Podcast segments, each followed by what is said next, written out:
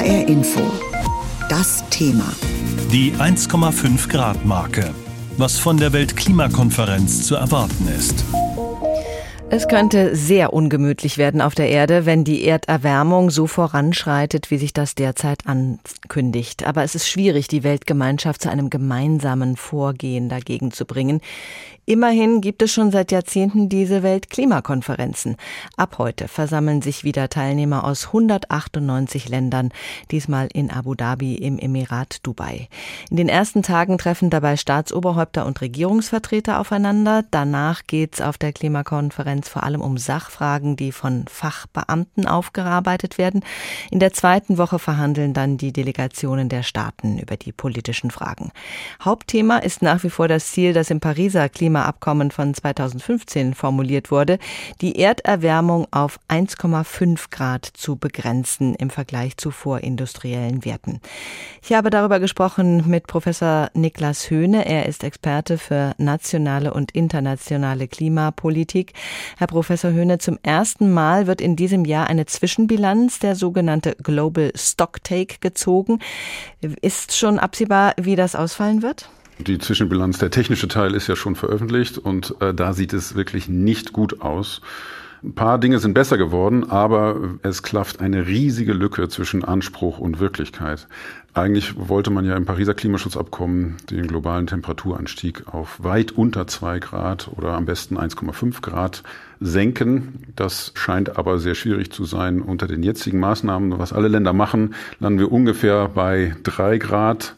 Wenn man die langfristigen Versprechungen der Länder mit einbezieht, dann wird es vielleicht so um die zwei oder ein bisschen niedriger sein, aber das ist immer noch weit weg von 1,5. Also da muss noch sehr viel mehr passieren. Drei Grad. Äh, ist denn eigentlich allen Staaten bewusst, was für Folgen das hätte? Ja, das glaube ich manchmal nicht, denn wir haben jetzt eine globale Temperaturerhöhung von 1,2 Grad. Das klingt erstmal wenig, aber wir haben ja diesen Sommer gesehen, was das bedeutet. Und zwar, das Klima spielt verrückt. Wir haben enorme Dürren, Hitzewellen, Stürme, und dann auch Niederschläge, die wir vorher so noch nie gesehen haben und das überall auf der Welt. Da ist, glaube ich, jetzt jedem klar, dass da niemand verschont bleibt. Und bei einer 3-Grad-Welt wäre es nochmal mindestens doppelt so viel Temperaturerhöhung, wie wir jetzt schon hatten. Da kann man sich schnell vorstellen, das ist existenzbedrohend. In einer 3-Grad-Welt, da würde unsere Gesellschaft, so wie jetzt aufgestellt ist, eben nicht überleben können sozusagen. Und das gilt es zu vermeiden. Die positive Seite ist aber, wir können das vermeiden, wenn wir das wirklich wollen. Die positiven Dinge, die sich in der Vergangenheit verbessert haben, ist, dass in der Vergangenheit dachten wir immer, die Treibhausgasemissionen werden steigen und unendlich weit sozusagen. Aber jetzt haben wir immerhin glauben wir, dass wir ein Maximum erreicht haben und sie wenigstens stagnieren, auf demselben Niveau bleiben bis 2030. Das ist schon mal gut. Und auch beim Pariser Klimaschutzabkommen haben wir noch mit dreieinhalb, vier Grad gerechnet. Das tun wir jetzt nicht mehr. Es ist niedriger, aber naja, es ist halt noch viel zu tun. Vordergründig scheint die Welt auch gerade drängendere Probleme zu haben als den Klimawandel, der Krieg in der Ukraine, der Krieg in Nahost. All das beherrscht die internationale Politik.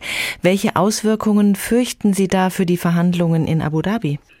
Ja, die anderen Krisen sind alles drängende, kurzfristige Krisen, die uns jetzt direkt beschäftigen. Äh, die Klimakrise geht aber nicht weg und die Klimakrise ist auch potenziell größer. Sie ist nur eine, die langsam kommt.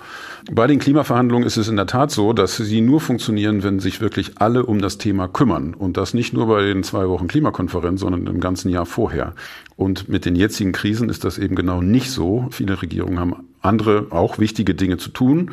Und deswegen ist Klima nicht so ganz hoch auf der Agenda. Und das macht es sehr, sehr schwierig, jetzt hier auch signifikante Fortschritte zu erzielen bei dieser Konferenz. 2023 wird wohl am Ende das wärmste je gemessene Jahr gewesen sein. Was müsste denn jetzt auf der Klimakonferenz ganz konkret beschlossen werden, um wirklich signifikant dem Klimawandel zu begegnen? Ja, also im Idealfall müsste man jetzt eigentlich in den Notfallmodus umschalten.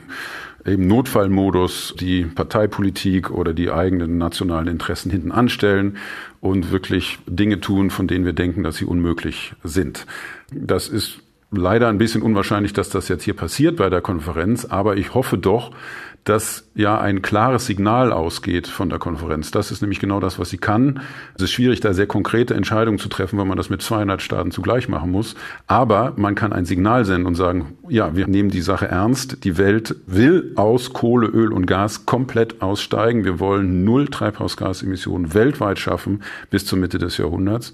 Und da arbeiten wir alle gemeinsam dran. Insbesondere eben komplett aus Kohle, Öl und Gas auszusteigen, das auch wirklich so aufzuschreiben, ohne Hintertürchen. Und das würde schon helfen, denn wenn das erstmal klar ist, dann lohnt es sich überhaupt nicht mehr in diese Technologien zu investieren. Und das wäre sehr ein wichtiger Schritt jetzt. Schauen wir auf Deutschland. Angesichts der angespannten Haushaltslage in Deutschland stehen jetzt schon viele Klimaschutzprojekte und Investitionen in erneuerbare Energien auf dem Prüfstand. Was erwarten Sie von Deutschland auf dieser Klimakonferenz? Ja, diesen Notfallmodus, von dem ich gesprochen habe, den sieht man leider überhaupt nicht bei der Bundesregierung. Da wird äh, gefeilscht und da steht Parteipolitik sehr viel höher als das Gemeinwohl und das finde ich sehr schade.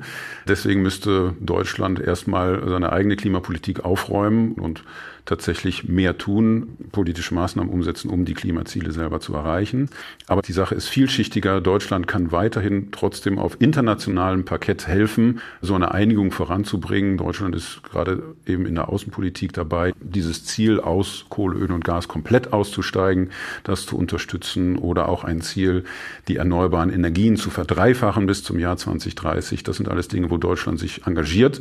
Ein Punkt, wer noch fehlt, wäre, dass Deutschland signifikant Geld auf den Tisch legt, um den Entwicklungsländern zu helfen, sich an die Schäden anzupassen.